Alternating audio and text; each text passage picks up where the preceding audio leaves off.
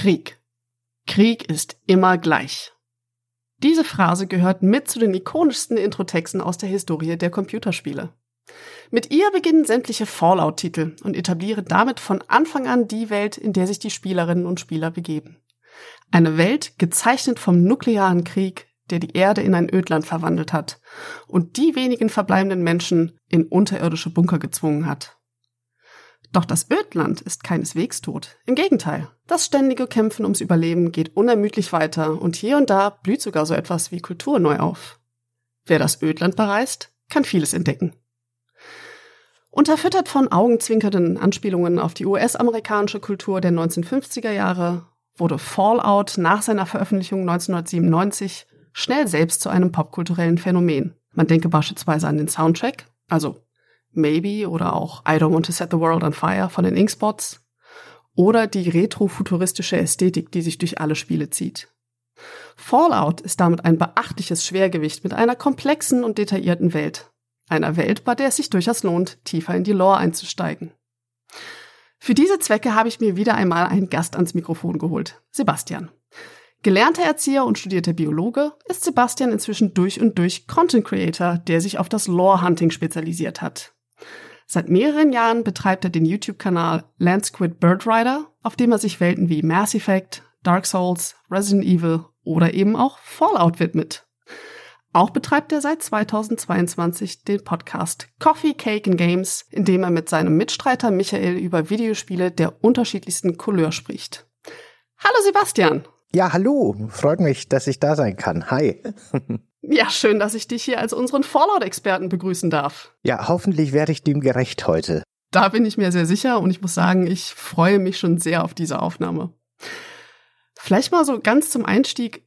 Was ist denn deine persönliche Verbindung zu Fallout? Also woher stammt deine Faszination für diese Welt? Also ich bin schon seit den ersten Fallout-Teilen großer Fan der Reihe. Allerdings bin ich erst relativ spät dazugekommen. Ich selber war ja eher so Konsolenkind. Ich bin mit Nintendo aufgewachsen und über diverse Freunde und Nachbarn dann so in die Welt von Sega und Sony reingekommen. Aber PC hatte ich sehr lange keine Berührungspunkte. Und ich glaube tatsächlich erst so mit 20 rum, äh, schätze ich mal, hat dann ein WG-Mitbewohner während meiner Studienzeit mich erst auf die Fallout-Spiele Rollenspiele aufmerksam gemacht und meinte, das sind so voll die Klassiker und du magst doch Rollenspiele, schau dir das mal an. Und dann habe ich den ersten, den zweiten und Tactics, weil die waren damals alle schon erschienen. Das war ziemlich kurz vor Release des dritten Teils tatsächlich, habe ich dann so am Stück durchgespielt und war total begeistert. Also gerade auch die Welt und der Stil hat mich sehr fasziniert und seitdem gehört gerade der zweite Teil zu meinen Lieblingsspielen und die Fallout Welt allgemein schon auch, würde ich sagen, zu den ja, weil es gibt, es gibt viele interessante Welten. Ich wollte gerade sagen, zu den interessantesten Videospielwelten weiß ich gar nicht, gibt sehr viele, aber eine sehr spannende für mich auf jeden Fall. Das ist schon mal sehr passend, was du beschreibst, denn meine Begegnung mit Fallout ist tatsächlich sehr ähnlich. Ich habe es auch erst relativ spät entdeckt, auch so ungefähr um 20 rum. Und auch für mich ist der zweite Teil mein liebster Teil. Also ich glaube, da kommen wir heute gut zusammen. sehr gut. Ja, lasst uns doch mal ganz grob anfangen. Worum geht es in Fallout? Also du hast es ja schon so ein bisschen beschrieben. Es geht im Endeffekt um eine postapokalyptische Welt, die so je nach Spiel 100, 200 Jahre in der Zukunft von unserer aktuellen Zeit spielt, was allerdings gar nicht so wichtig ist, denn das Ganze spielt interessanterweise in der postapokalyptischen Welt einer parallelen Zeitlinie zu unserer, was schon mal ganz spannend ist.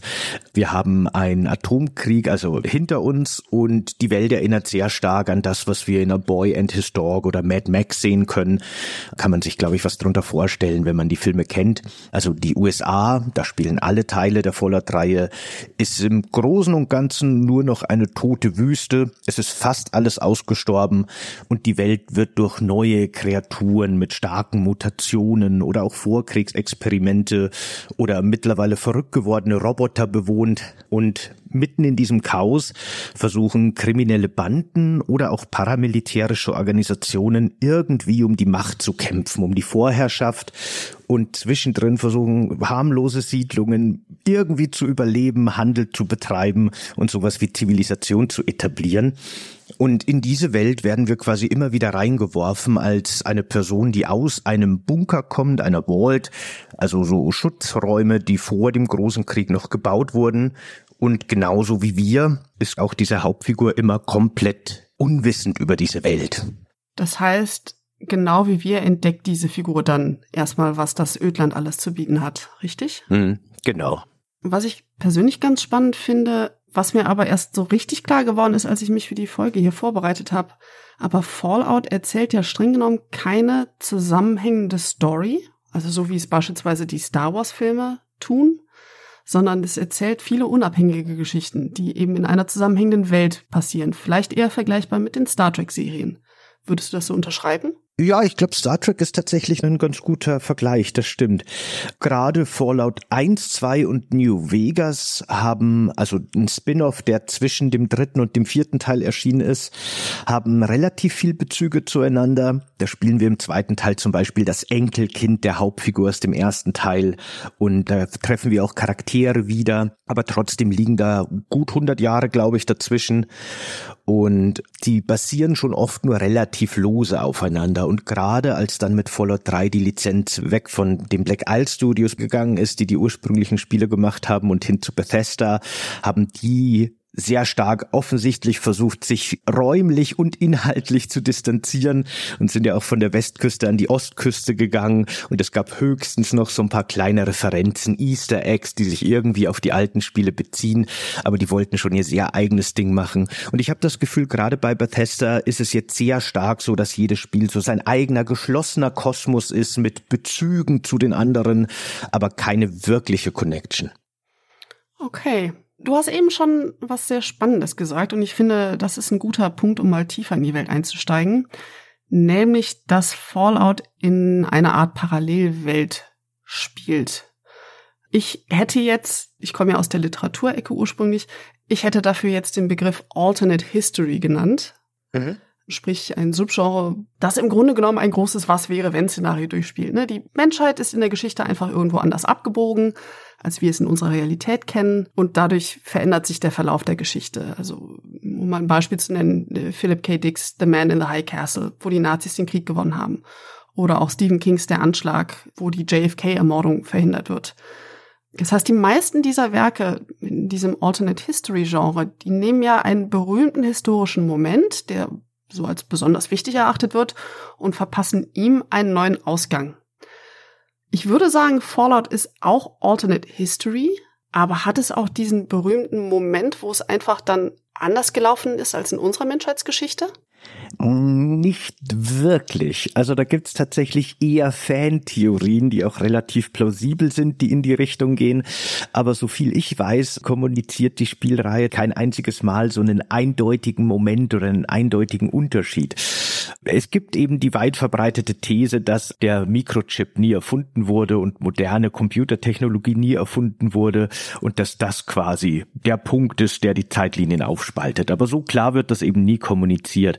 Was wir halt sehen können, ist, dass im Grunde die USA in ihrer kulturellen Entwicklung vor allem so in den 40er, 50ern stehen geblieben ist. Seitdem hat sich nichts mehr verändert. Weder die Mode noch der generelle Stil von zum Beispiel Autos oder Gebäuden, noch im Großen und Ganzen die Musik, die auch scheinbar nicht mehr weiter produziert wurde, so scheint es zumindest. Oder sie ist verloren gegangen in der Postapokalypse, alles was nach den 70er gemacht wurde, man weiß es nicht.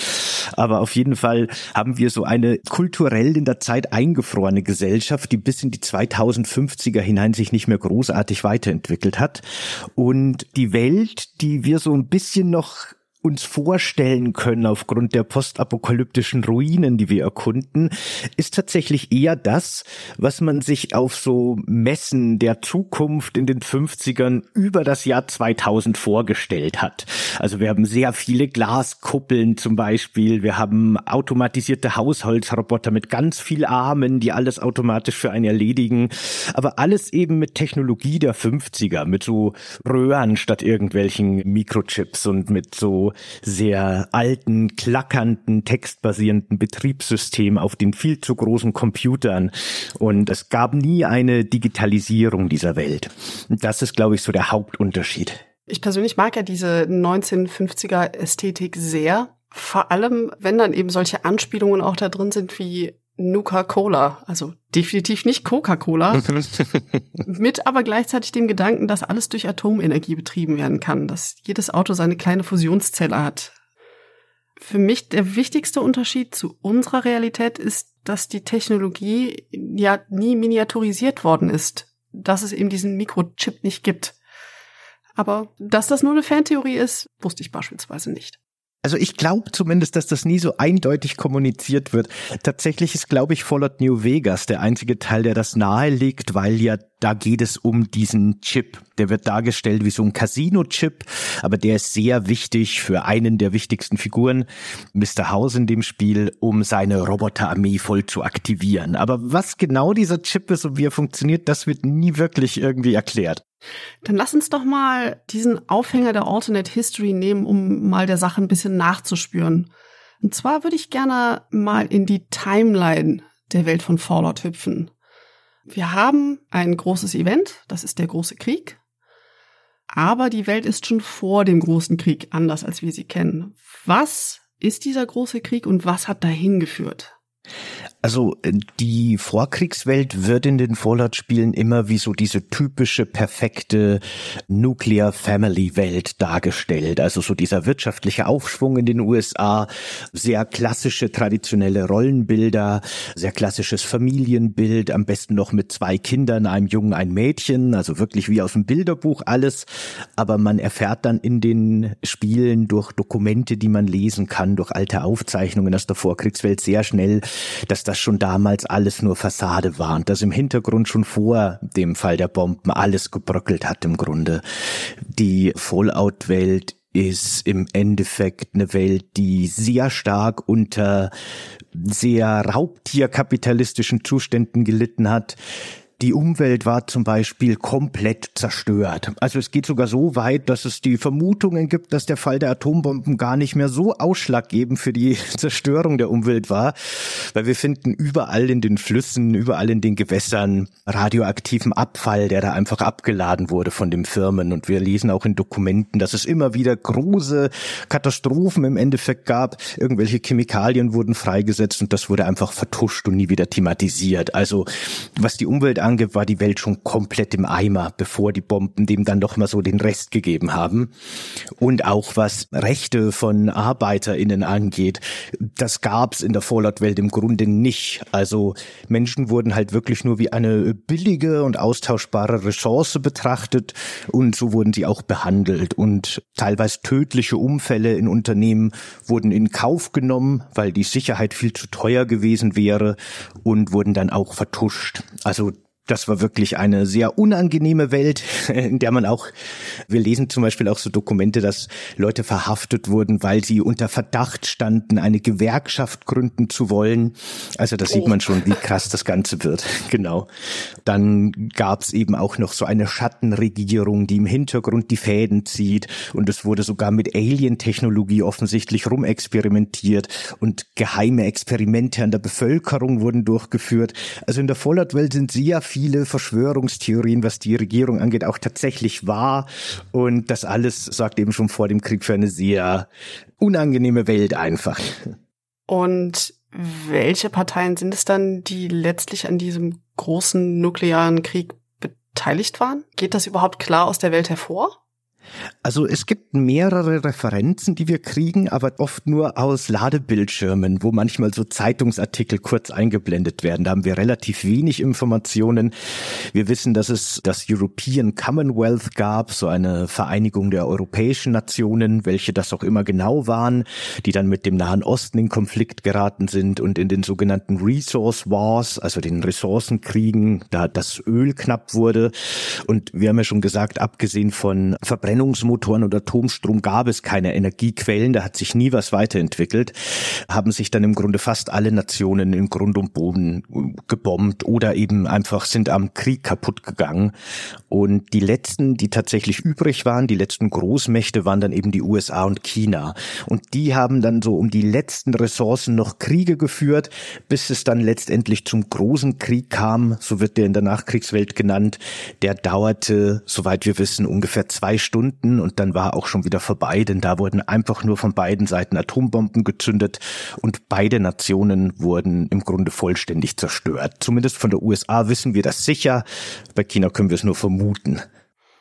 Und wie ist es dann nach dem großen Krieg weitergegangen? Wir haben also die Welt in Schutt und Asche. Wir haben die nukleare Zerstörung der Landschaft.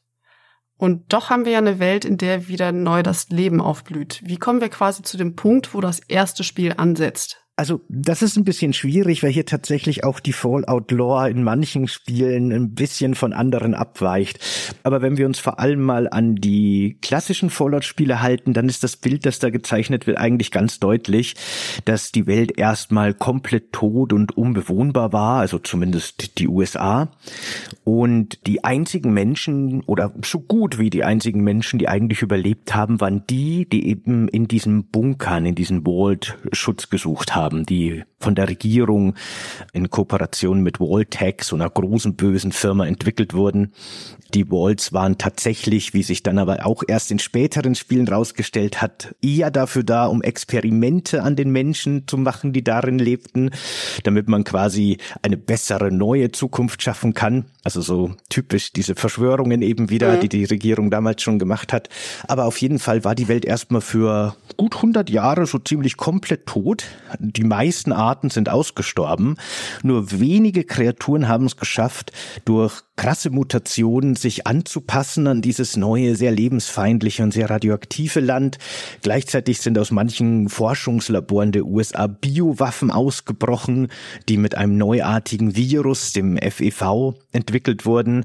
Und die haben irgendwie so eine Art neues funktionierendes Ökosystem in dieser postapokalyptischen Welt erschaffen. Ein sehr aggressives, sehr brutales, ich glaube, das einzige relativ harmlose Wesen, das es gibt, sind die sogenannten Brahmen, zweiköpfige Kühe, die diese Welt noch bewohnen. Alles andere sind im Grunde Raubtiere. Wie dieses Ökosystem genau funktioniert, keine Ahnung, aber irgendwie klappt's.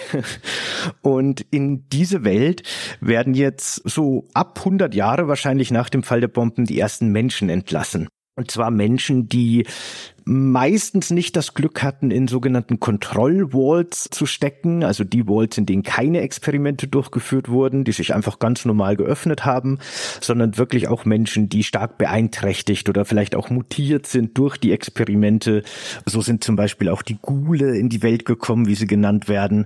Im Endeffekt einfach nur sehr stark verstrahlte Menschen, die allerdings anscheinend aufgehört haben zu altern und unsterblich sind also zumindest was den Alterungsprozess angeht, nicht Verletzungen. Und dadurch hat sich so eine ganz neue, bizarre Welt einfach erschaffen mit neuem Ökosystem, neuen Gefahren und auch neuen ja, um im Rollenspieljargon zu bleiben, Rassen quasi, die sich entwickelt haben unter den Menschen. Wie ist denn die Weltkarte aufgebaut? Oder sagen wir mal, der Teil der Welt, den wir in den Spielen sehen? Du hast ja schon gesagt, die Spiele sind alle in Nordamerika angesiedelt und über den Rest der Welt wissen wir eigentlich nicht viel. Aber wie muss ich mir das denn vorstellen? Also wirklich gute Informationen haben wir halt wirklich nur über die Gegenden, in denen die Fallout-Spiele spielen. Alles andere sind manchmal nur so Andeutungen oder Referenzen. Und Fallout 1, 2 und auch New Vegas spielt im Grunde komplett an der Westküste. Und die Spiele decken im Gegensatz zu den neueren Spielen auch einen relativ großen Bereich ab. Also da ist, glaube ich, fast ganz Florida abgedeckt von der Spielkarte. Ah, ich meine natürlich Kalifornien. Was halt einfach daran liegt, dass das alte Rollenspiele waren mit so einem Schnellreisesystem auf so einer Weltkarte mit wenigen kleinen Orten. Da konnte man halt viel Platz gut machen. Während in den neueren Spielen, die First-Person-RPGs mit einer offenen Welt sind, eher nur einzelne Städte abgebildet werden, wie Boston oder Washington DC. Und das sind eben so die Maßstäbe, die wir haben und da erhalten wir eben Informationen. Aber es gibt da noch ein paar Spin-offs, die spielen so im Zentrum der USA, aber im Großen und Ganzen haben wir eben nur diese Bereiche wirklich. Du hattest jetzt eben schon von einer Schattenregierung gesprochen, die auch schon vor dem großen Krieg existierte. Das ist mal eine ganz gute Gelegenheit, darüber zu reden, welche Regierung es denn zur Zeit der Spiele überhaupt gibt. Also in Fallout 1, 2 und New Vegas, die kann man so ein bisschen als eigene Trilogie fast betrachten. Es sind ja auch quasi von dem Originalentwicklungsteam. Da begleiten wir im Grunde interessanterweise die NCR, die New Californian Republic, die im ersten Teil noch als kleines Dörfchen gegründet wird im Grunde und dann im zweiten Teil schon zu einer wichtigen politischen Macht an der Westküste geworden ist.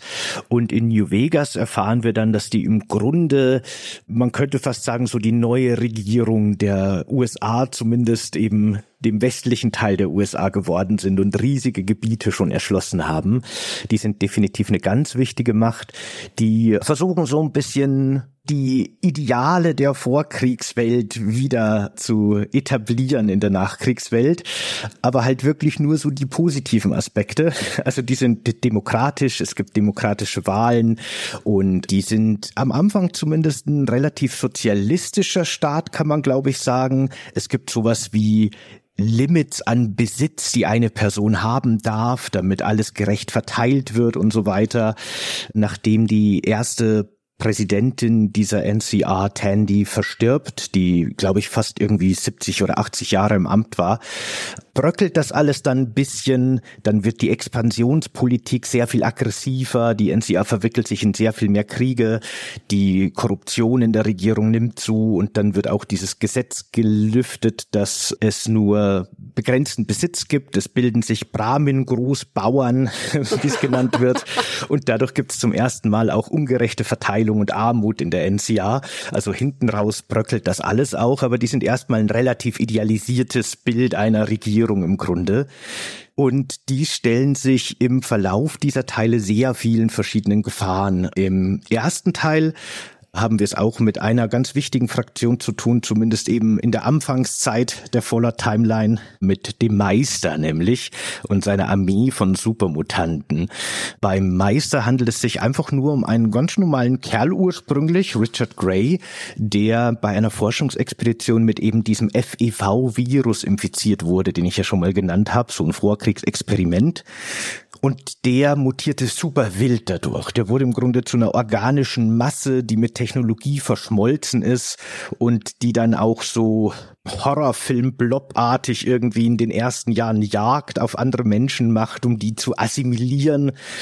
Und der fasst dann so den Plan, dass er alle Kriege beenden will. Und für diesen Plan müssen alle Menschen exakt gleich werden. Deswegen empführt er Menschen und dippt sie durch ein Verfahren, das er entwickelt hat, in diesen FEV.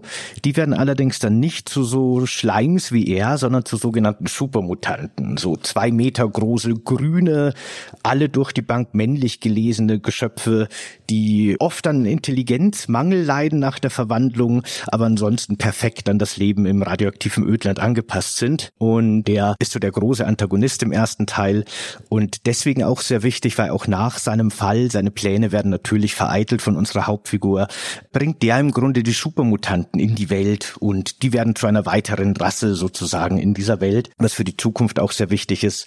Dann gibt es da natürlich noch die Enklave, Bible die so Überreste der Vorkriegsregierung sind, die jetzt quasi zurückkommt und sagt, so, jetzt machen wir wieder weiter, wo wir aufgehört haben. Die wollen allerdings blöderweise absolut alles mutierte Leben im Ödland vernichten, weil für die zählt nur der wirklich reine Mensch quasi und im Grunde zählen für die alle als mutiert. Jeder, der irgendwie mal im radioaktiven Ödland lebte, ist quasi nicht mehr rein und muss entsorgt werden. Also eine sehr radikale Fraktion, die wirklich hier das gesamte gesamte Leben im Ödland im Grunde ein weiteres Mal auslöschen will und neu besiedeln will. Und dann gibt es dagegen auch gegenübergestellt Überreste des US-Militärs des ehemaligen, die sich jetzt die Brotherhood of Steel nennen, die stählerne Bruderschaft, die in erster Linie irgendwie so eine techno-religiöse Fraktion schon fast sind. Die sammeln im Grunde Vorkriegswissen und Technologie, aber nicht unbedingt, um das zu benutzen, sondern eher um die Welt davor zu schützen und geben nur sehr gezielt Wissen raus, das irgendwie für die Welt förderlich ist. Und das sind zumindest an der Westküste, glaube ich, so die wichtigsten Fraktionen, die wir haben. Es gibt dann auch so kleinere Sachen wie Walled City, die in Fallout 2 wichtig ist, aber wir erfahren dann auch in New Vegas, dass die im Grunde komplett geschluckt wurden von der NCA und so. Ja, genau, das sind so die großen Mächte. Mal da direkt eine Nachfrage zu sowohl der Enklave als auch der Brotherhood of Steel. Das sind ja beides Relikte aus der Zeit vor dem Krieg, die jetzt auch nach dem Krieg immer noch die Welt sehr aktiv mitformen. Richtig? Ja, genau. Also diese Enklave ist im Grunde genommen die Schattenregierung, auf die du vorher angesprochen hast, die also schon lange vor dem großen Krieg eigentlich die politischen Geschicke zumindest Nordamerikas gelenkt hat auch. Zumindest waren die schon immer irgendwie da und haben schon immer irgendwie manipuliert. Aber erst in Fallout 2, also wie gesagt, so knapp 100 Jahre nach dem ersten Teil, treten die zum ersten Mal echt in Erscheinung und zeigen sich. Okay. Wir sind jetzt eben schon so ein bisschen auch von den Regierungen weg in die, ich sag mal, kleinteiligeren Fraktionen gegangen. Lass uns da doch nochmal den Blick drauf werfen. Du hast beispielsweise eben den Namen Voltec schon in den Raum geworfen. Die Firma, die hinter einem Großteil der Technologie steht, die wir in Fallout sehen und nutzen dürfen. Was hat es denn mit denen auf sich? Also Voltec ist deswegen ganz spannend, weil man kann die eigentlich als großen Antagonisten in der Fallout-Welt sehen, obwohl die zur Zeit der Fallout-Spiele schon gar nicht mehr existieren. Aber die Welt ist trotzdem von denen so stark beeinflusst worden, die postapokalyptische, dass die überall eigentlich zu finden sind und immer im Zentrum stehen. Das war eben eine Firma, die mit der US-Regierung zusammengearbeitet hat, um eben dieses Vault-Programm ins Leben zu rufen, die, wie schon gesagt, auch sehr viele sehr schreckliche Experimente in ihren Vaults durchgeführt haben. Es gibt sehr viele Vaults, in denen gab es keine Überlebenden. Und das war auch von Anfang an so geplant, weil man halt einfach irgendwelche Studien durchführen wollte und die Menschen irgendwelchen Stoffen ausgesetzt hat, beispielsweise, von denen man wusste, die sind tödlich, aber man wollte halt die genaue Auswirkung sehen. Die sind für unglaublich viel grausame Experimente eben verantwortlich, aber haben die Nachkriegswelt durch ihre Technologie und durch ihre Vaults und dadurch, dass in diesen Vaults doch sehr viel Menschen überlebt haben, stark geformt. Ich habe ja vorher zum Beispiel schon Vault City erwähnt. Mhm. Das war zum Beispiel so ein Beispiel von einer Kontrollvault, die wie geplant oder wie öffentlich verkündet dann auch gezielt die Technologie aus ihrer Vault benutzt hat, um die Welt zu besiedeln. Denn jede Vault hatte auch ein sogenanntes GEG, ein Garden Eden Creation Kit. Und das ist im Grunde so ein kleiner Koffer, der auch in verschiedenen Fallout-Teilen teilweise sehr unterschiedlich dargestellt wird. Einmal ist es nur eine Sammlung von Tutorials und Samen, die im öden Ödland wachsen können und Anleitungen, wie man Zement aus Sand macht. Und ein andermal ist es plötzlich irgendwie so ein Gerät, das Energie in Materie umwandeln kann. Also ein ganz anderes technisches Niveau. Aber gut, so Schwierigkeiten gibt's in der Fallout Lore leider öfter. Okay, ja. Aber auf jeden Fall ist Voltec massiv dafür verantwortlich, dass die Welt überhaupt besiedelt werden konnte. Auch die Ursprünge der NCA, die eben so eine wichtige Fraktion wird, geht auf die Nutzung eines solchen Garten Eden Creation Kits zurück. Also eine ganz wichtige Erfindung von Voltec. Die haben zum Beispiel auch in Zusammenarbeit mit anderen Firmen Firmen den Pip-Boy erfunden, also ein mobiler Computer, natürlich eben der alternativen Zeitlinie geschuldet, ist das nicht einfach nur eine Smartwatch, wie wir sie heute haben, auch wenn es tatsächlich in die Richtung geht, sondern ein relativ großes, klobiges Gerät, das den kompletten Unterarm bedeckt und irgendwie so ganz schwere, große, klickende Riegler hat, mit denen man die einzelnen Funktionen einstellen kann die sind einfach ein sehr zentraler Punkt, die man überall im Ödland findet und die trotz ihrer Grausamkeit super wichtig waren, um das Leben aber schon auch zu etablieren in der Nachkriegswelt gleichzeitig. Die sind aber dann über den Krieg kaputt gegangen. Richtig? Genau, also ursprünglich war der Plan, dass irgendwann wirklich diese Vaults aufgehen und man die Daten nutzt, um eine neue Gesellschaft zu kreieren und so weiter. Aber was wir durch die Fallout 3 hinweg immer wieder mitbekommen, ist, dass alle immer auf ihr Clear-Signal warten. Mhm. Also diese Nachricht, die vom Vaultec Hauptquartier kommen soll, dass man jetzt wieder raus kann in die Welt, sie ist wieder sicher, aber dieses Signal kommt nicht und das ist teilweise in manchen Vaults schon 100 Jahre überfällig und wir kriegen nie wieder irgendwie Informationen Informationen darüber, dass da noch irgendwas existieren würde. Also man kann davon ausgehen, dass einfach alle Verantwortlichen schon lange tot sind und diese ganzen Vaults eigentlich schon lange vergessen sind. Gibt es noch andere Firmen, wo du sagen würdest, die sind in der Fallout-Welt besonders wichtig? Also es gibt ziemlich viele große Firmen, die große Rolle spielen. Wichtig ist definitiv zum Beispiel auch noch West Tech. Das war eine Firma, die sehr viel mit dem Militär zusammengearbeitet hat. Die ist auch für sehr viel militärische Technologie wichtig, die natürlich in der Nachkriegswelt auch eine große Rolle spielt. Und gleichzeitig haben die auch maßgeblich am FIV-Virus geforscht, dieser Biowaffe, die eben schon öfter jetzt erwähnt wurde, die genutzt wurde. Und es gibt da verschiedene, vor allem so militärische Firmen im Großen und Ganzen, die eben so große Erfindungen gemacht haben, die die Fallout-Welt sehr stark prägen, wie eben zum Beispiel die Power-Rüstung. Das sind im Grunde so mobile Panzer, also fast so wie winzige Mac-Warrior-Anzüge, die man sich anzieht und dann hat man quasi so ein Exoskelett, ein schwer gepanzertes, das auch die körperliche Kraft verstärkt. Das ist so eine der wichtigsten Erfindungen, die das Leben in der Nachkriegszeit sehr sehr stark bestimmen, weil wer über sowas verfügt, der ist natürlich auf einem ganz anderen Niveau fähig zu erobern oder zu sichern, wie irgendwelche Raider mit Pfeil und Bogen oder sowas. Um da mal gerade kurz drauf einzugehen, die Raider, die du jetzt besprochen hast, das sind einfach nur vereinzelte Gruppen, die im Ödland unterwegs sind und andere überfallen, richtig? Genau, es gibt ganz viele verschiedene Raider-Fraktionen, teilweise größere, wie die Khans zum Beispiel, die sich einen Namen gemacht haben, aber manchmal sind es halt auch wirklich einfach nur kleine Verbände, kleine Gruppen von Menschen in Not, denen nichts anderes übrig bleibt, als Siedlungen oder Einzelpersonen, Handelsrouten zu überfallen. Also im Spiel wird Raider immer so als Begriff benutzt, aber umfasst im Grunde alle, die irgendwie gewaltsam in irgendeiner Form gegen andere vorgehen und denen was wegnehmen.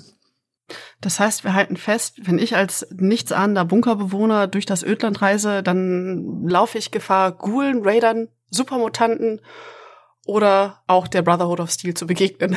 Genau. Und das sind unter Umständen noch die geringeren Übel in der Fallout-Welt. Was sind denn die größeren Übel? Also ich glaube, so die gefährlichste Kreatur, die man in fast allen Spielen treffen kann, sind die sogenannten Todeskrallen. Das sind Kreaturen, die nicht natürlich entstanden sind in der postapokalyptischen Welt, sondern die eben durch Vorkriegsexperimente von der US-Regierung als Biowaffen erschaffen wurden.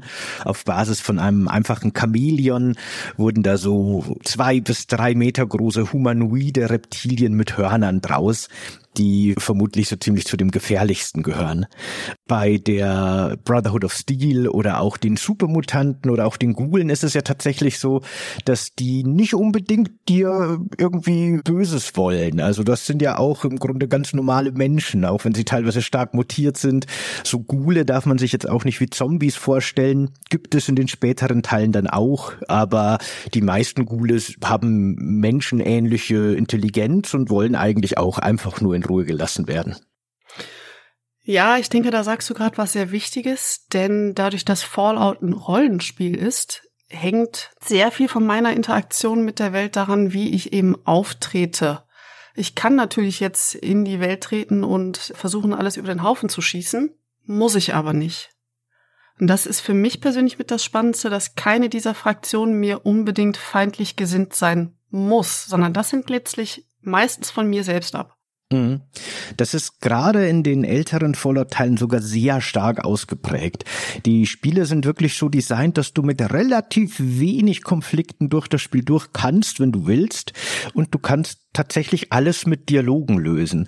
Ganz populärerweise kann man den ersten Teil komplett ohne Gewalt durchspielen, indem man sich einfach von den Supermutanten gefangen nehmen lässt. Also der Meister ist jetzt kein sehr netter Kerl, der zwingt Menschen schon dazu, zu Supermutanten zu werden, aber trotzdem kann man eben mit dem reden, indem man sich eben gefangen nehmen lässt und dann überredet man seine Gefängniswärter, die Supermutanten, dass man doch bitte zum Meister gebracht wird und dann kann man sich dem gegenüberstellen und in einem Dialog, wenn man intelligent und charismatisch genug ist, also die Figur, kann man den dann davon überzeugen, dass sein Plan ja überhaupt keinen Sinn macht, weil Supermutanten durch die Umwandlung steril werden und somit können die ja überhaupt nicht nachhaltig den Planeten bevölkern.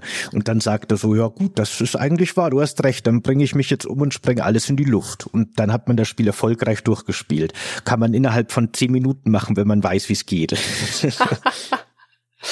Ja, ein gutes Gespräch hat schon so manches Problem gelöst. Lass uns mal auf die Vaults eingehen. Wie viele Bunker gibt es denn in Fallout? Ah, das weiß man tatsächlich nicht genau. Das Einzige, was man weiß, ist, dass es weit über 100 geben muss.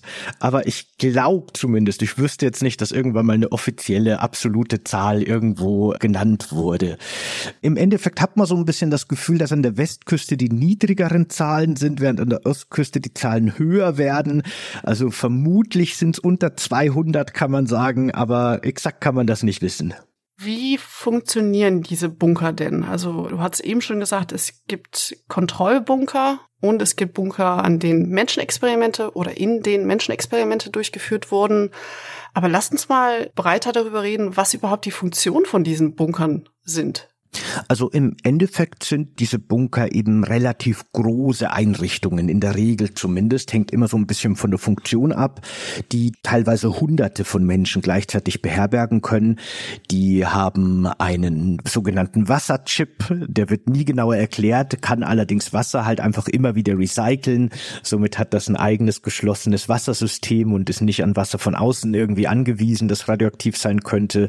Sie sind eben geschützt vor radioaktive Einflüsse von außen, wenn sie richtig funktionieren und bieten in der Regel Verpflegung für eben eine große Anzahl von Menschen, die teilweise für mehrere Generationen reichen. Also es gibt Menschen, die haben einfach ihr ganzes Leben in der Vault erlebt, sind da geboren und sterben dort und haben nie die Außenwelt gesehen. Also das sind wirklich wie so Generationenschiffe, nur halt eben nicht im Weltall. Und die sind durch eine schwere, massive Vault-Tür auch versiegelt. Da kommt auch niemand raus oder rein, wobei es manchmal so ein paar geheime Schlupflöcher gibt für Expeditionsteams, aber davon wissen die meisten nichts. Und an der Spitze dieser Bunker steht eigentlich immer ein Aufseher oder eine Aufseherin, also eine Person, die von Voltec als Anführer, als Anführerin dieser Vault bestimmt wurde und das ist meistens die einzige Person, die aber auch nicht immer wirklich Informationen darüber hat, was in der Vault tatsächlich vor sich geht und was wirklich die Ziele der Vault sind und welche Experimente hier wirklich durchgeführt werden. Wobei Fehlinformationen oder auch mangelnde Informationen an diesen Aufseher, dieser Aufseherin teilweise Teil des Experiments sind. Also so sicher kann man sich da nie sein, inwieweit die wirklich eingeweiht sind. Aber das ist so die Struktur, wie das alles funktioniert. Dann gibt es in der Regel noch Sicherheitsteams, die eben dem Aufseher unterstellt sind und die die einzigen sind, die auch bewaffnet sind, die teilweise auch gewaltsame Proteste niederschlagen können. Und oft gibt es da noch so geheime Wissenschaftsräume, die aber von der Zivilbevölkerung komplett getrennt sind. Eben je nach Experiment können die sehr unterschiedlich aufgebaut sein. Du sprichst jetzt von der Zivilbevölkerung, aber es ist schon so, dass das Leben im Bunker sehr eng getaktet ist mit sehr klaren funktionalen Aufgaben, oder? Also jeder trägt seinen Teil zur Vault bei. Also auch das kommt drauf an.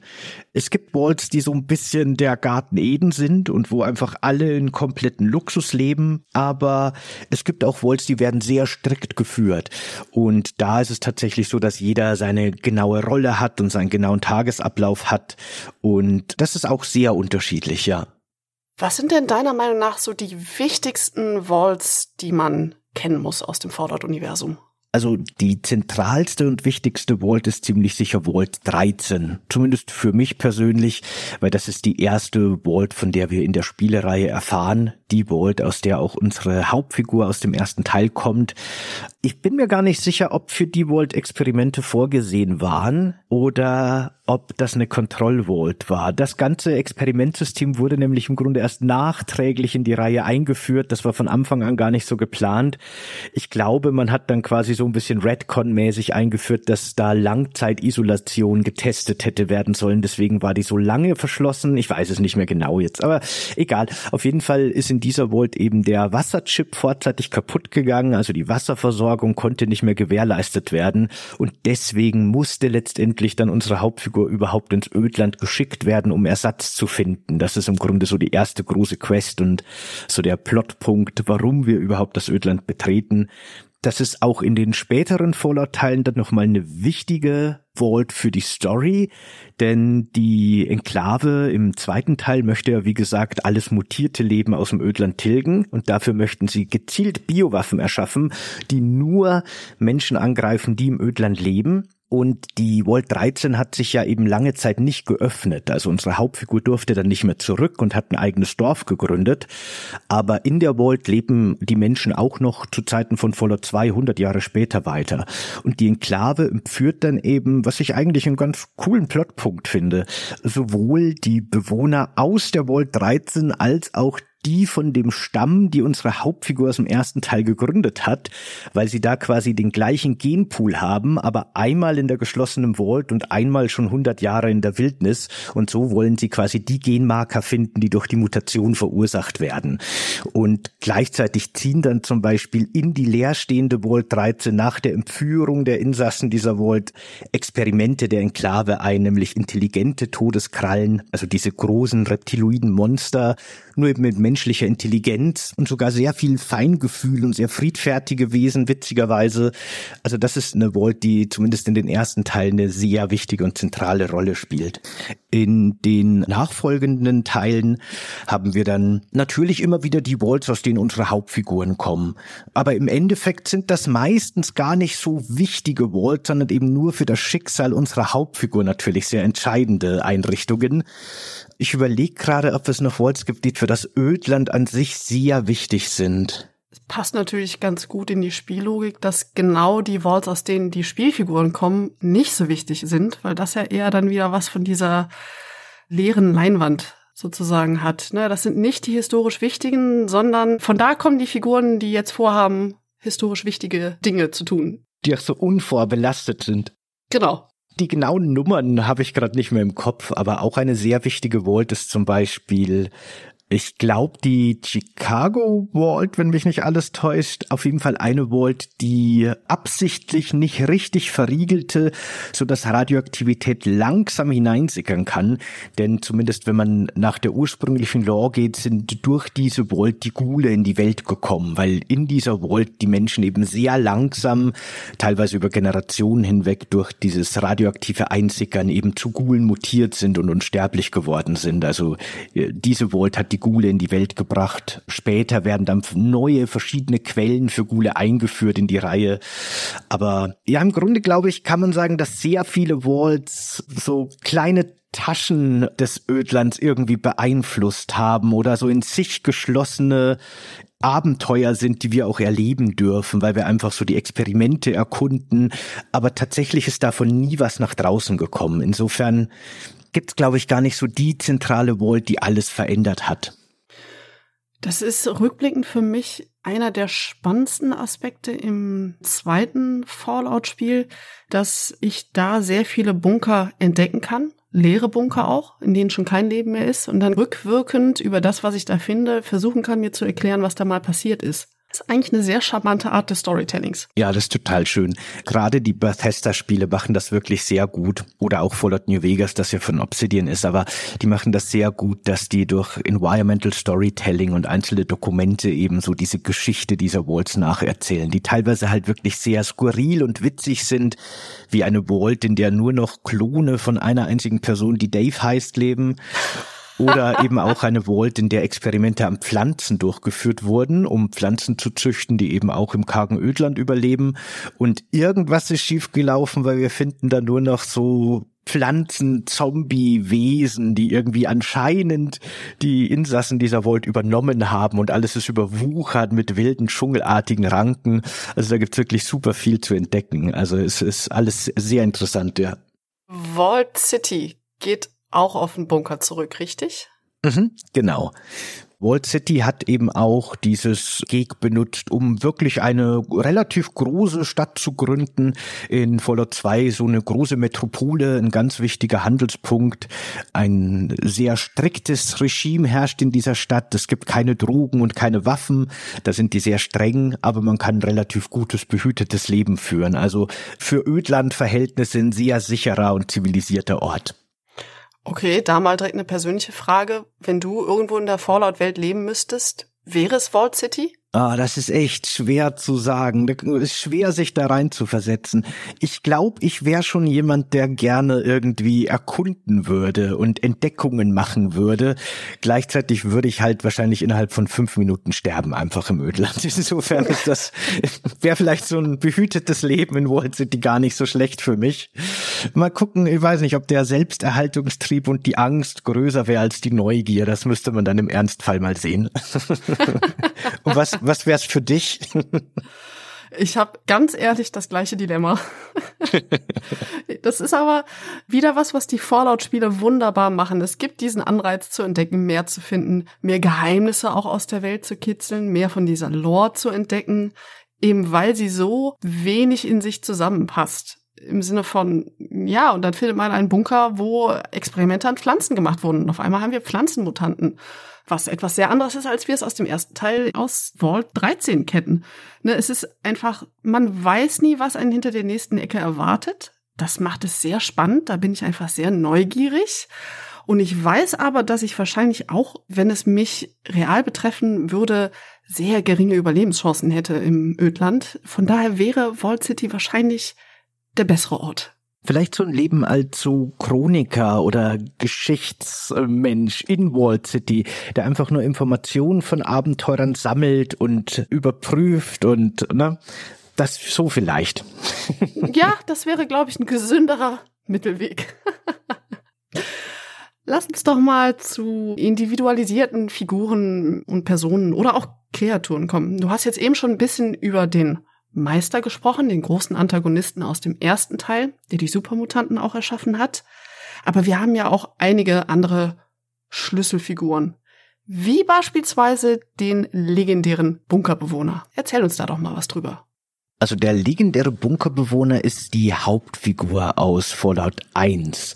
Das ist eben eine relativ interessante Figur. Zum einen, weil wir natürlich weder Identität noch Geschlecht noch sonst irgendwas über diese Figur offiziell im Kanon wissen, weil letztendlich können wir die Figur ja erschaffen, wie wir wollen. Und da gibt uns der Editor ja auch wirklich sehr viele Möglichkeiten dazu. Und je nachdem, wie man seine Figur entwickelt, haben wir eh auch schon angesprochen, spielt man das Spiel ja auch sehr unterschiedlich, sehr diplomatisch, sehr offensiv. Man kann alles töten, aber auch mit allem reden, so gut wie, oder weglaufen im Zweifelsfall. Da gibt's eben sehr viel verschiedene Möglichkeiten. Deswegen ist so in der Lore nur wenig tatsächlich verankert, was diese Figur gemacht hat. Nur so die wichtigen Schlüsselpunkte. Man kann aber schon sagen, dass die im Grunde das Schicksal an der Westküste komplett geprägt geprägt hat wie keine andere Figur. Die hat im Grunde dafür gesorgt, dass die NCA überhaupt erst zu dieser großen Fraktion werden konnte, weil sie sie damals vor einer Raider-Gruppe, den Khans, beschützt hat. Die haben die Tochter des damaligen Bürgermeisters entführt, Tandy, die dann eben zur ersten gewählten Präsidentin wird. Und die NCA überhaupt erst zu dem macht, was sie später ist. Die hat den Gulen in Necropolis den Wasserchip geklaut, wodurch die sehr viel Probleme bekommen haben. Und Necropolis musste sich auflösen und die Gule haben sich erst im restlichen Ödland verteilt, die früher sehr zentral lebten. Und die hat natürlich mit Hilfe der stählernen Bruderschaft dieser paramilitärischen Organisation den Meister ausgelöscht und danach dann eben sich im Grunde zur Ruhe gesetzt und das Dorf Arroyo gegründet, wo einige Jahrzehnte später unsere Hauptfigur des zweiten Teils geboren ist, das auserwählte Wesen, das wiederum das Schicksal des Ödlands massiv beeinflusst hat. Also das ist natürlich im Kanon, auch wenn wir wenig über diese Figur wissen, eine super zentrale Figur. Was sind denn noch andere wichtige Figuren, die man kennen muss? Also es gibt super viele sehr interessante, sehr spannende Figuren. Da fällt es echt schwer, mir ein paar davon auszusuchen. Aber Leute, über die wir noch nicht geredet haben, die zumindest sehr nennenswert sind, ob sie jetzt großen Einfluss immer hatten aufs Ödland oder nicht, sei mal dahingestellt. Aber ein Fan-Favorite definitiv ist zum Beispiel Markus, der Supermutant. Das ist eine Figur, die treffen wir in Fallout 2 und kann ein Begleiter werden. Das machen ja Rollenspiele gerne, aber es ist natürlich auch immer spannend, dass wir plötzlich einen Verbündeten haben, der im Vorgänger noch ein Antagonist war, zu dem Bösen gehört hat. Und plötzlich können wir nämlich die ganze Geschichte aus der Perspektive von diesem Markus, diesem Supermutanten, der vom Meister damals vor 100 Jahren erschaffen wurde, hören. Und Markus ist halt ein erstaunlich intelligenter und ruhiger Kerl, der bemüht ist, dass Supermutanten, das Gule, dass mutierte Menschen aller Art und unmutierte Menschen friedlich zusammenleben können.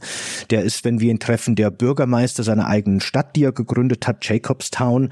Und die hat er benannt nach seinem besten Freund Jacob, der interessanterweise ein Soldat der stellernen Bruderschaft war. Also im Grunde zwei komplett verfeindete Gruppen, die sich zusammengerafft haben und gemeinsam eben das Ödland bereist haben.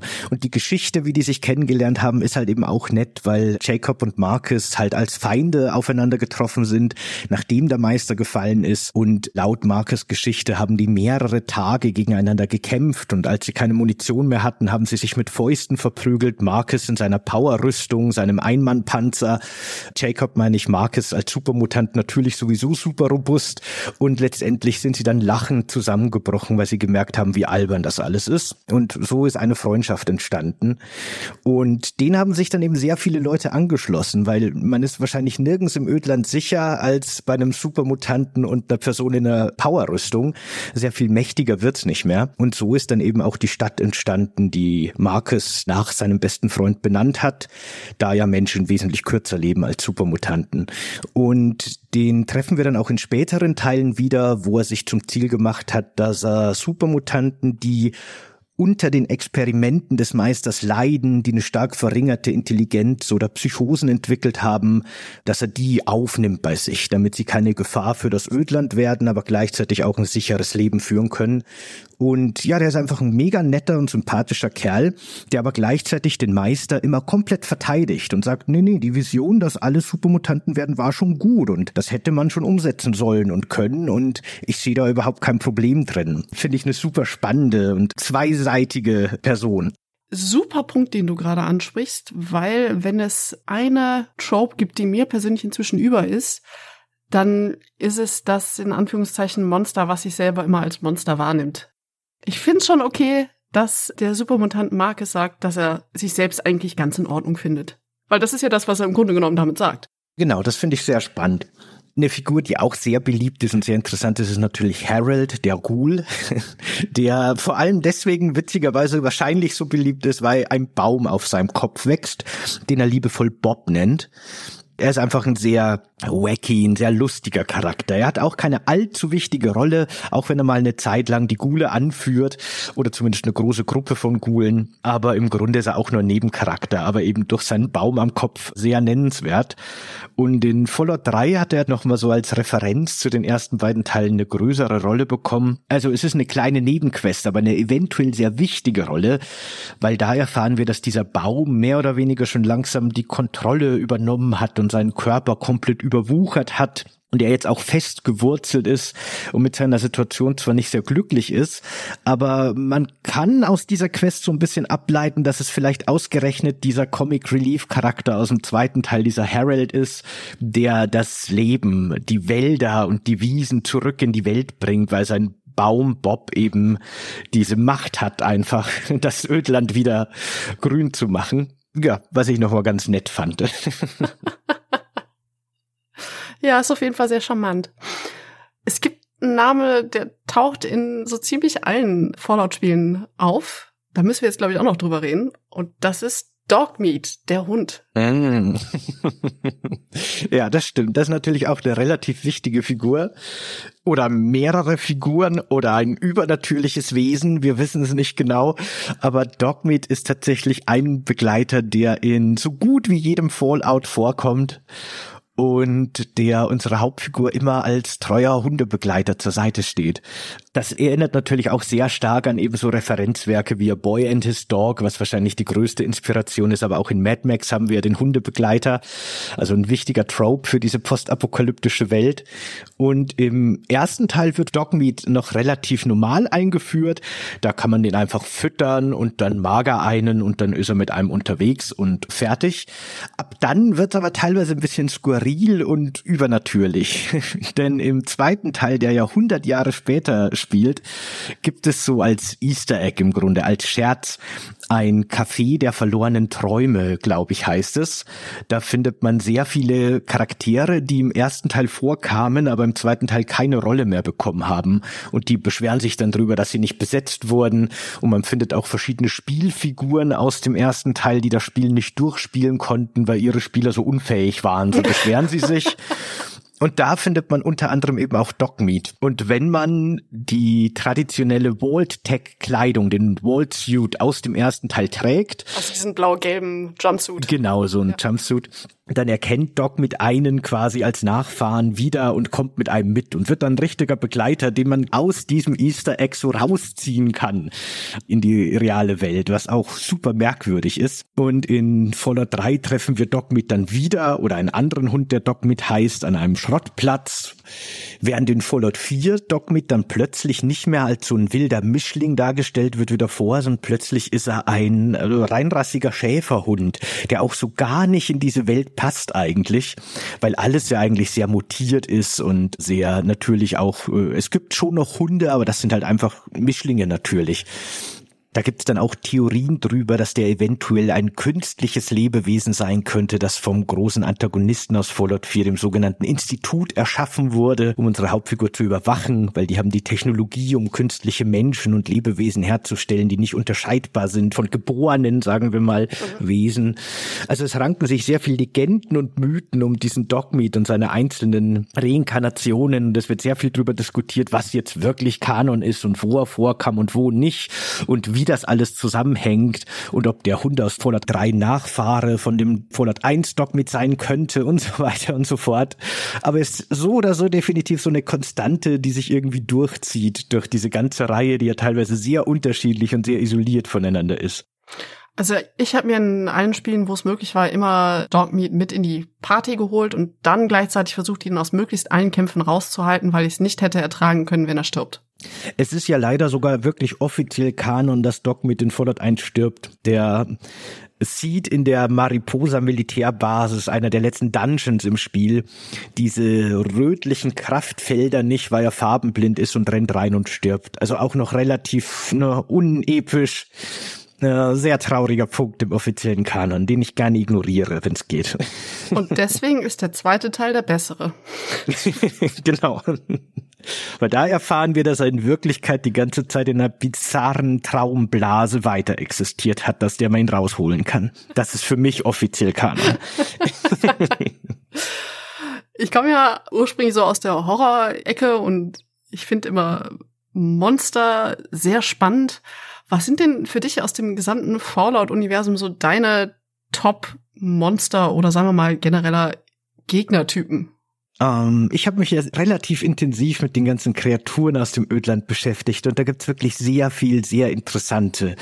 Ich glaube, die Mutationen, die mit dem FEV-Virus zu tun haben, gehören schon zu den interessanteren oft, weil dieser Virus zwar die bekannten Supermutanten erschaffen kann und im späteren Verlauf der Spielreihe wird er auch so ein bisschen geredconnt, dass er im Grunde nur noch Supermutanten erschafft und dann gibt's auch sowas Bizarres wie Supermutanten-Hunde, was irgendwie ganz wild ist, finde ich, aber ursprünglich war die Idee, dass der einfach zu ganz extremen Mutationen führt und die Form von so einem Wesen komplett verändern kann und auch dazu dienen kann, mehrere Wesen miteinander zu verschmelzen.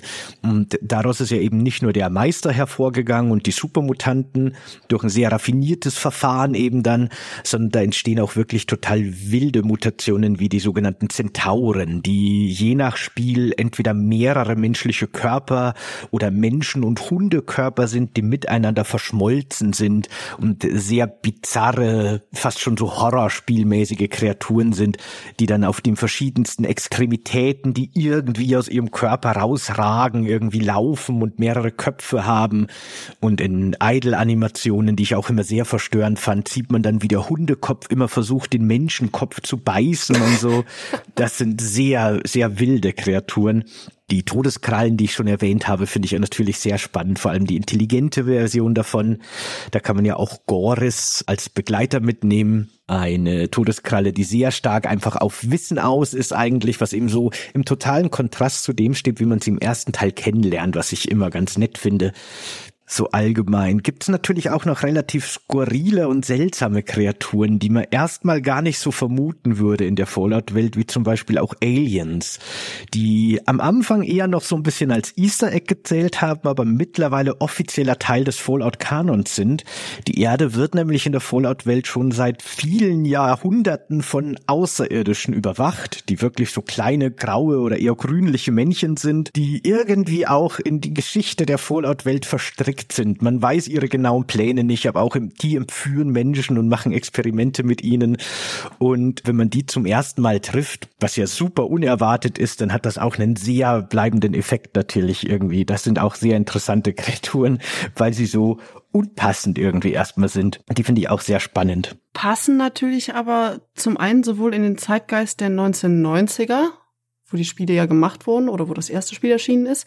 Also sprich, ist auch das die gleiche Dekade wie beispielsweise Akte X. Aber auch irgendwo natürlich zu dieser Ästhetik der 1950er und den ganzen B-Movie-Horrorfilmen, die ja auch oft mit Alien-Invasionen eben als Stand-in für Angst vor Kommunismus funktioniert haben. Also ja, die Aliens sind in Fallout erstmal sehr befremdlich, aber so auf den zweiten Blick finde ich, passen die super rein. Die Fallout 3 hat auch nach und nach angefangen, immer mehr so Popkultur der 1950er zur Realität der Fallout-Welt zu machen, wie eben die Aliens, wie du schon beschrieben hast. Und jetzt im neuesten Ableger der Reihe Fallout 76 geht's ja auch so weit, dass so Kryptiden, so Fabelwesen wie der Mothman oder sowas, so aus der amerikanischen Mythologie, wenn man so nennen will, der modernen übernatürliche Wesen als tatsächlich existierende Wesen in die postapokalyptische Welt eingeführt werden. Also das wird immer wilder, was die kulturellen Referenzen angeht. ja, ist spannend. Ich glaube, in den neueren Teilen ist es mir streckenweise schon zu viel, weil ich mochte, dass die ersten Teile da eher so die Welt offen genug gelassen haben, dass ich mir das vorstellen konnte, aber nicht unbedingt damit konfrontiert wurde. Aber das ist Geschmackssache. Hm. Ich bin auch nicht der größte Fan davon, aber ich finde es auch nicht super schlimm. Ich kann damit leben. Das ist aber jetzt mal ein guter Punkt, weil was mir nie so ganz klar ist bei Fallout, würdest du sagen, dass diese Spiele reine Science Fiction sind oder dass es auch in Richtung des Übernatürlichen geht? Also man könnte jetzt sagen Fantasy. Also an der Oberfläche und sehr zentral ist es erstmal eben Science Fiction aus so einer parallelen historischen Entwicklung auf jeden Fall. Das kann man schon sagen. Es gibt schon in den ersten Teilen so Andeutungen, Anspielungen darauf, dass die Welt allerdings auch eine übernatürliche Komponente hat. Die waren allerdings am Anfang noch vor allem Easter Eggs. Da hat man halt so Star Trek Referenzen gesehen, wie dieses Steinportal, das durch die Zeit reist aus der alten Kirk Serie noch und einen riesigen Steinkopf mitten in der Wüste, der mit einem kommunizieren kann und übernatürliche Fähigkeiten hat. In Fallout 2 macht man dann auch eine Zeitreise und gelangt in die Vergangenheit der Vault 13 und zerstört den Wasserchip versehentlich, der dann erst dazu führt, dass der eigene Vorfahre die Vault verlässt. Wobei das ja wieder nicht übernatürlich. Wobei doch, ich glaube, man wird, äh, ich weiß gar nicht mehr, ich, ich glaube, man wird auf übernatürlichen Weg zurückgeschickt, aber vielleicht verwechsel ich das. Auf jeden Fall gibt es da schon Anspielungen die man aber sehr gern auch einfach als Easter Egg abschreiben kann einfach. Aber die neueren Teile haben dann tatsächlich Übernatürliches ganz offiziell in den Kanon gebracht, was vorher vielleicht nur so am Rand stand dazu. Da gibt es Andeutungen an uralte, übernatürliche Wesen. Das ist schon sehr stark so Cthulhu-Mythos, so ein Lovecraftian Universum, das da im Hintergrund lauert. Und es gibt irgendwelche Artefakte, die Menschen übernatürlich langes Leben und übernatürliche Kräfte verleihen, die aus irgendwelchen vergrabenen Städten irgendwo in den Wüsten, die schon älter sind als die Menschheit selbst gefunden wurden. Und da geht's dann schon sehr stark in ein übernatürliches Feld. Manches davon kann man vielleicht noch so ein bisschen erklären mit moderner Vorkriegstechnologie, wenn man möchte, aber sehr viele schon sehr eindeutig einfach im Übernatürlichen einzuordnen. Das ist aber schon eher am Rande, aber es gibt so ein paar zentrale Quests, die sich da sehr tief rein reingraben in das Ganze. Ja, jetzt wo du sagst, es sind insbesondere diese Verbindungen zu Lovecraft, die später immer wieder gemacht werden. Also es gibt, wenn ich mich recht entsinne, eine Firma, die Dunwich Borers. Mhm, genau. So eine Minenfirma gibt es. Und gibt es nicht auch irgendwo eine Quest, die mich im Grunde genommen in ein Pigman-Haus führt? Irgendwie sowas. Ja, es gibt eine Quest, die heißt Pigmans Modell, also genau wie die Lovecraft-Kurzgeschichte. Ah, ja. Inhaltlich hat die aber nicht viel mit der Kurzgeschichte zu tun, aber die Figur heißt ebenso wie dieser Maler und es ist auch eine sehr unheimliche Figur, ähnlich wie die aus der Kurzgeschichte. Allerdings handelt es sich halt im Spiel einfach nur um einen Serienkiller, der Kriminelle, der Raider zu sich lockt, um sie zu zerstückeln, um dann Gemälde zu malen aus ihren Körperteilen. Ach ja, wenn es nur das ist. ja, und in der Kurzgeschichte geht's halt um einen Maler, der heimlich nachts immer Gule zeichnet und die Bilder sind super schrecklich und deswegen wird er irgendwie aus Akademien geworfen und am Schluss stellt sich raus, dass er tatsächlich echte Vorlagen für seine Bilder benutzt und so, also echte Monster. Also inhaltlich hat das nicht viel miteinander zu tun, aber es ist eine ganz klare Referenz, genau. Aber ist ja auch offensichtlich, sie konnten die Vorlage nicht übernehmen, weil auch in Fallout gibt's Ghule, die sind nur nicht gruselig. Eben, das wäre relativ langweilig. In Fallout 4 gibt's so einen tollen Begleiter, der heißt Hancock. Das ist so ein Ghoul, der immer mit so einem Dreispitzhut durch die Gegend rennt und wenn er den einfach abbildet, wäre das ein relativ langweiliges Bild von irgendeinem so Bürgermeister. Ist halt nicht sehr übernatürlich oder gruselig. Ja, Sebastian, wir haben jetzt über Orte, Regierungen, Personen, Fraktionen gesprochen. Es gibt jetzt noch so ein kleines, aber feines Element, über das ich gerne mit dir sprechen möchte, nämlich wir müssen über Abkürzungen sprechen. Wenn du mich fragst, sind Abkürzungen ein großer Teil des Charmes von Fallout. Wir haben schon viele Abkürzungen hier in dieser Folge bisher verwendet, wie das FEV, das GAG, Pip-Boy. Lass uns da doch mal ein bisschen in die Tiefe gehen und überhaupt mal aufdröseln, wofür diese Abkürzungen stehen. Also was bisher immer wieder gefallen ist, ist das FEV. Was ist das? Also der FEV, FEV steht für Forced Evolutionary Virus, also quasi erzwungener evolutionärer Virus oder so, wenn man es übersetzen will. Und der macht im Grunde das, wie er klingt. Er erzwingt sehr starke Mutationen in den Zellen. Und der ist im Grunde, wie schon gesagt, für super viel Mutation verantwortlich. Sein Ursprung hat der schon lange vor dem Fall der Bomben, denn Zusätzlich zu all den Missständen, die ich schon angesprochen habe, ist auch noch eine große Pandemie durch die Fallout-Welt gezogen, kurz vor dem Untergang, die New Plague. Und dagegen war man auf der Suche nach einem Impfstoff oder einem Heilmittel. Und da hat man eben mit Viren rumexperimentiert und eher versehentlich zufällig ist man dann auf diesen sehr stark mutagenen Virus gestoßen.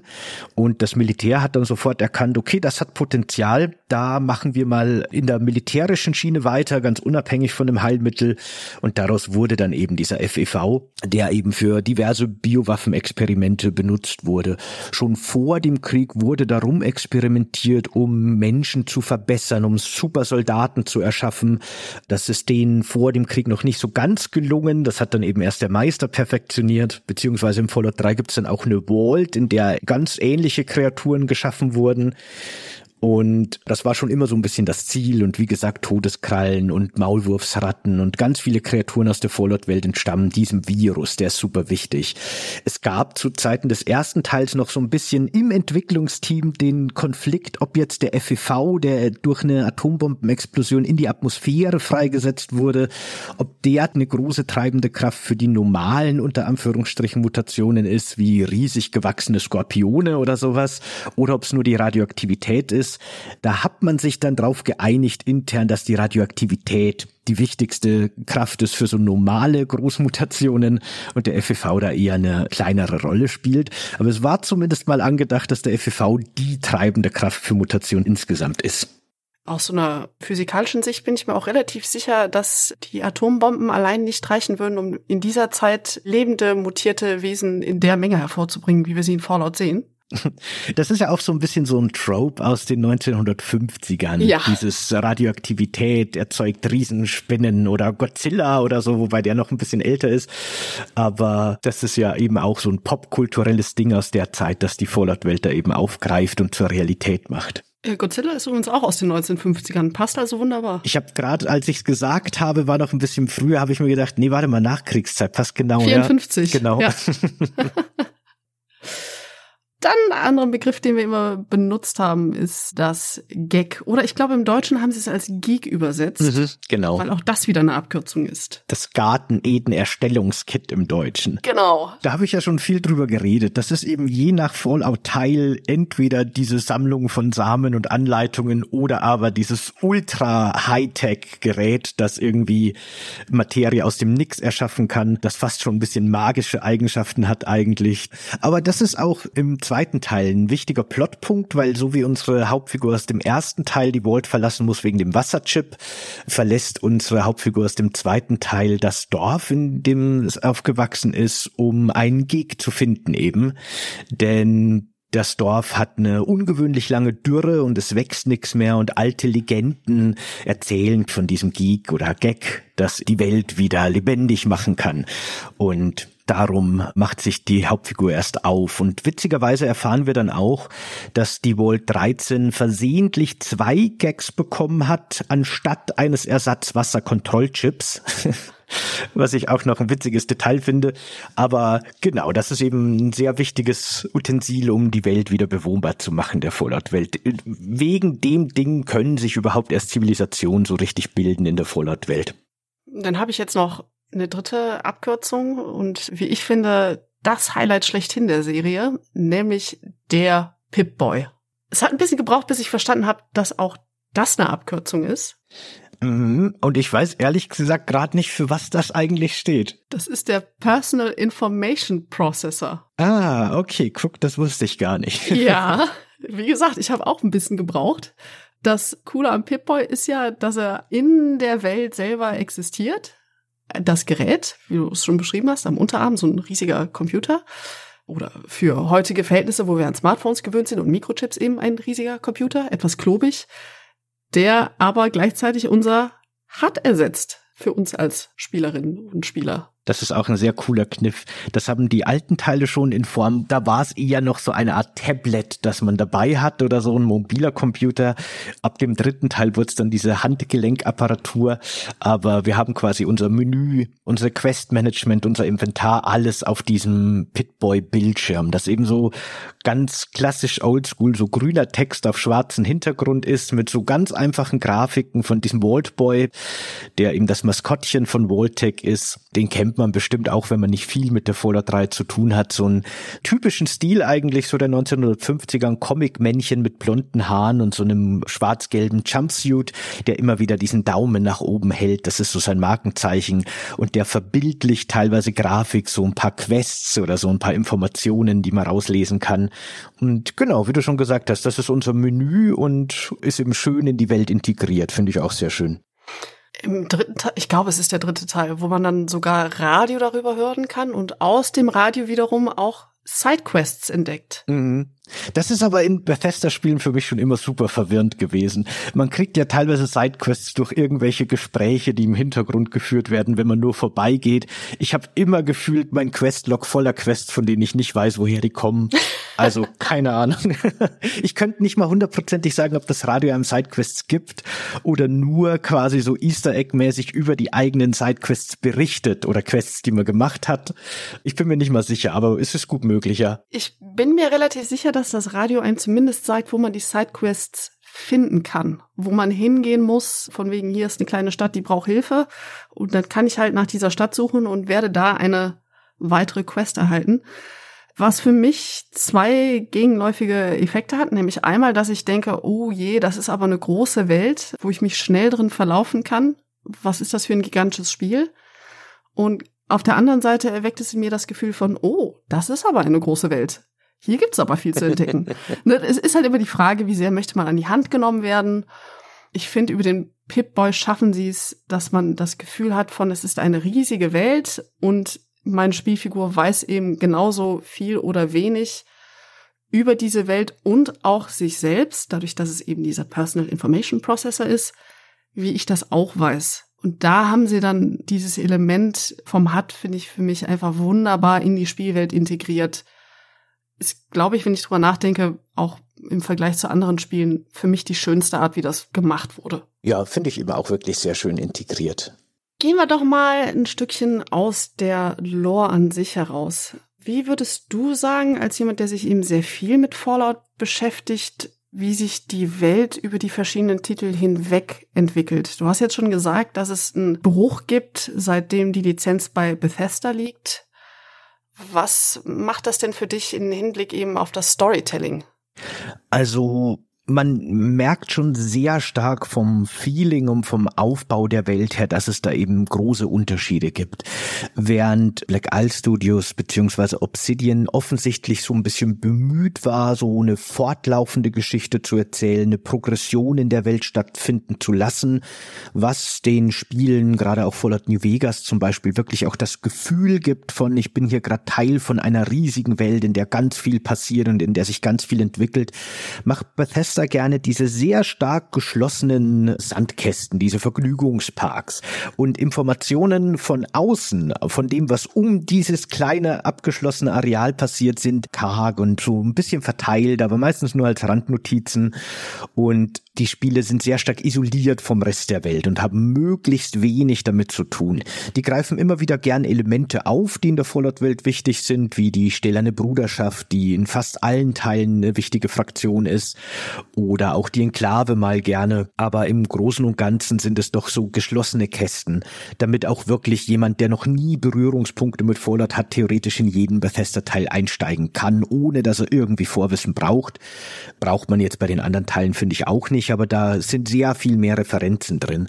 Das sind halt zwei unterschiedliche Herangehensweisen, die schon mal das Gefühl so ein bisschen unterschiedlich machen.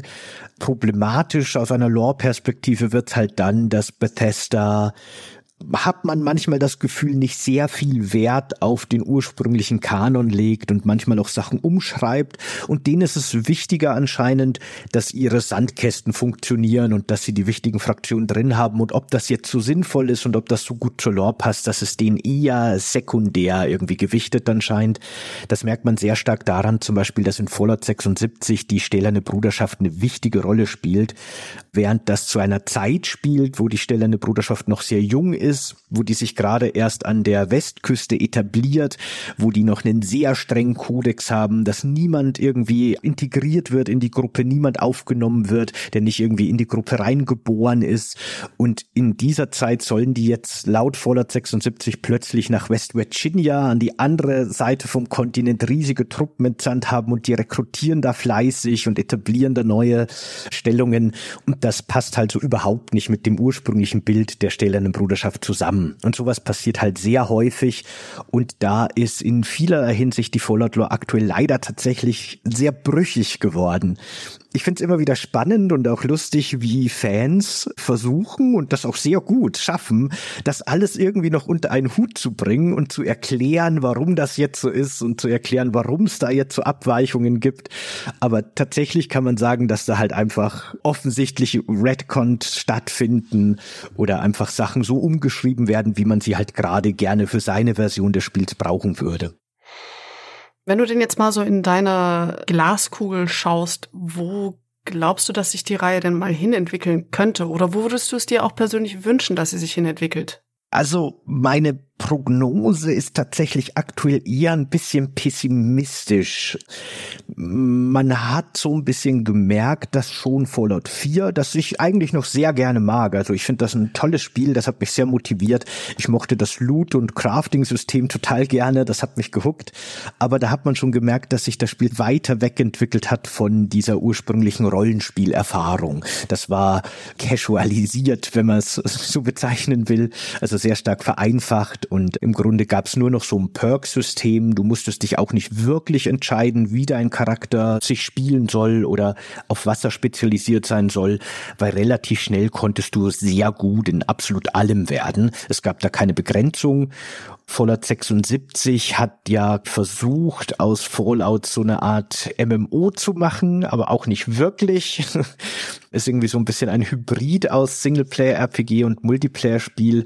Und da haben sie das Ganze nochmal runtergebrochen. Jetzt gibt es ein System, wo du quasi so Spielkarten ausrüstest und hochlevelst. Also das hat irgendwie nicht mehr viel mit einem RPG zu tun, was aber vielleicht auch der Spielart geschuldet ist. Und ich habe da eher aktuell so einen Abfall in der Fallout-Spiele-Qualität oder Intensität wahrgenommen muss man mal gucken, wie sich das entwickelt und wo Bethesda jetzt auch hingeht. Jetzt, wo sie auch von Microsoft aufgekauft wurden, wo jetzt im Grunde jetzt erst äh, Spielentwicklungen begonnen werden unter diesem neuen Schirmherr.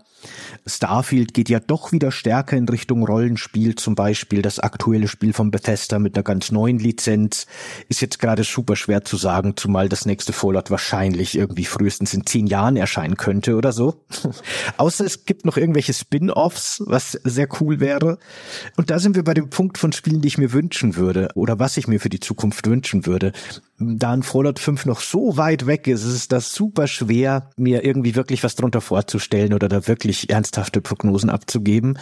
Aber was ich mir echt wünschen würde, wäre vielleicht ein Spin-off, den Obsidian mal wieder machen dürfte. Ein Fallout New Vegas 2 quasi. Denn Microsoft hat ja eben nicht nur Bethesda, sondern eben auch Obsidian. Also zufällig die Originalmacher der Fallout-Reihe damals aufgekauft.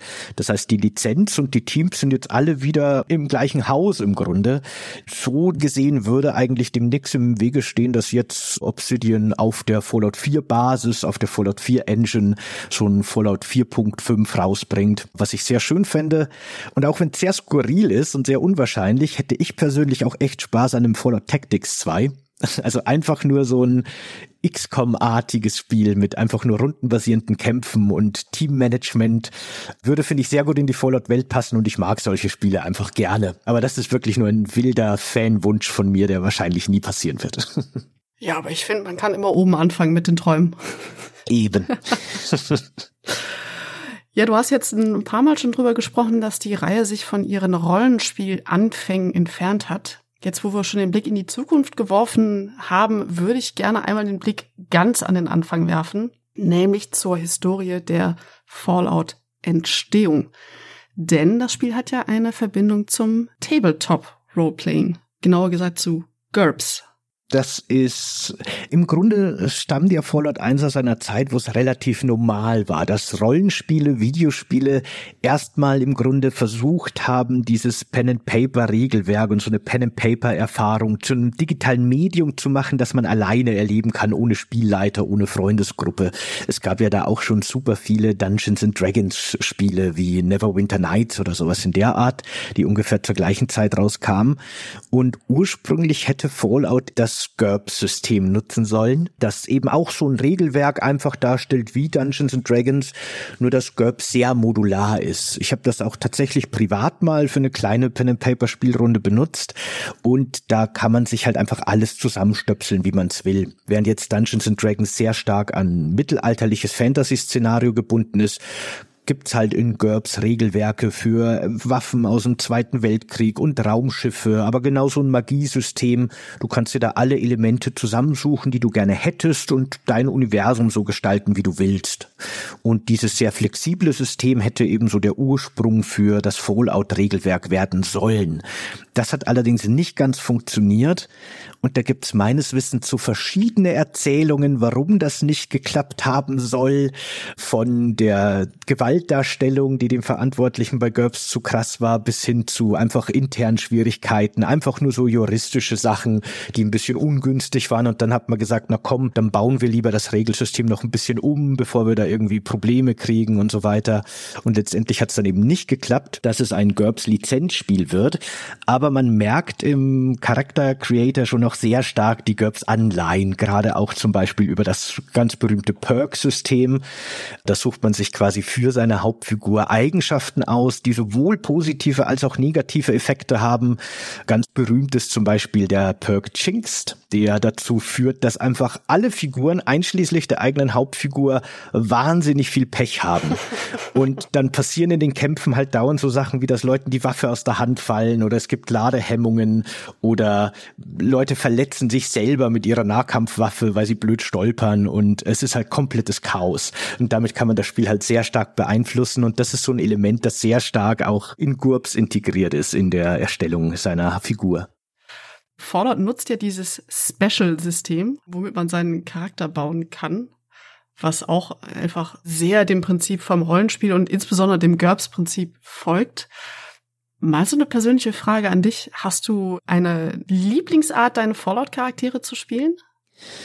Oh, das ist immer ein bisschen unterschiedlich. In Fallout 1 und vor allem 2 gibt's ja auch diese, also gibt's ja total nette kleine Ideen, die man aus heutiger Sicht vielleicht auch ein bisschen problematisch natürlich betrachten kann, aber man kann zum Beispiel seine Hauptfigur sehr wenig Intelligenz geben und dadurch kann die dann irgendwann nicht mehr in ganzen Sätzen sprechen und gibt teilweise nur noch irgendwelche Grundlaute von sich, was natürlich ein sehr anderes Spielerlebnis bietet als eine sehr intelligente Figur, die dann eben auch mit viel Charme sehr eloquent sein kann.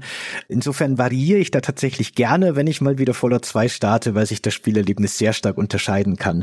Aber was ich immer empfehlen würde, ist Initiative auf 10, damit man einfach so viele Aktionspunkte wie möglich hat, ganz egal wie man spielt und was man spielt, ob man kämpfen oder laufen will. Aktionspunkte kann man nie genug haben. Aber ansonsten variiere ich da sehr stark immer. Ja, okay. Ich neige immer dazu, insbesondere wenn ich ein Fallout-Spiel nach langer Zeit nochmal anfasse, alles in Intelligenz reinzubuttern und dann bin ich aber traurig, dass ich nicht die tolle Ausrüstung nutzen kann, die ich finde.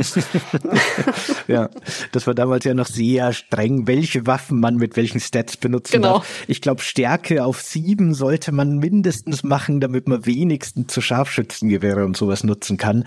Äh, das ist schon ziemlich gemein. Ja, Sebastian, erzähl uns an der Stelle doch mal ein bisschen was über deine eigenen Projekte. Wo können die Leute mehr von dir hören, auch vielleicht mehr von dir über Fallout, wenn sie das denn tun möchten? Also du hast es ja anfangs netterweise schon gesagt, auf meinem YouTube-Kanal Landsquid Birdrider, also quasi der Landtintenfisch-Vogelreiter. Sehr guter Name. Ja, der stammt aus so einem Spiel unter Anführungsstrichen, das heißt Progress Quest. Ich weiß nicht, ob dir das was sagt. Nein, das, überhaupt nicht. Das ist im Grunde so ein browserbasierender RPG-Generator, der einfach nur in Textform beschreibt, äh, was deine Figur, die du erstellt hast, gerade irgendwie macht und gegen was die kämpft und die geht vollautomatisch in Städte und verkauft und geht wieder raus. Also alles wirklich nur auf Text basierend und eigentlich ein total, äh, manche sagen, es ist so der Urvater dieser Cookie-Clicker-Spiele, aber halt ohne irgendeine Interaktion. Es ist wirklich nur ein Text, der generiert wird. Und dadurch, dass es textbasiert ist, gibt es unglaublich viele Klassen und Rassen, die man kombinieren kann. Und unter anderem gibt es eben auch die Rasse des Landsquids und die Klasse des Bird Riders. Und das fand ich damals und meine WG-Mitbewohner fanden das eine unglaublich lustige Kombination. Deswegen wird das bei uns so ein Running Gag so ein bisschen. Daher kommt das. Genau. Und auf dem gleichnamigen Kanal, benannt nach diesem legendären Helden, könnt ihr eben sehr viel Videospiel-Lore finden. Auch die Fallout-Welt habe ich da sehr in die Tiefe analysiert. Da gehe ich auch sehr stark auf die übernatürlichen Aspekte ein, diesen ganzen angedeuteten Cthulhu-artigen Mythos. Aber ich habe auch einfach Videos gemacht, wo ich absolut alle Kreaturen und Roboter vorstelle, die es gab und sie erkläre. Also stundenlange Videos teilweise. Aber da gibt's eben auch viel zu Resident Evil und Witcher 3 Malerei und alles, was mich gerade so ein bisschen interessiert, schaue ich immer gerne rein. Vor allem die Kreaturen, die Monster, das interessiert mich immer sehr stark.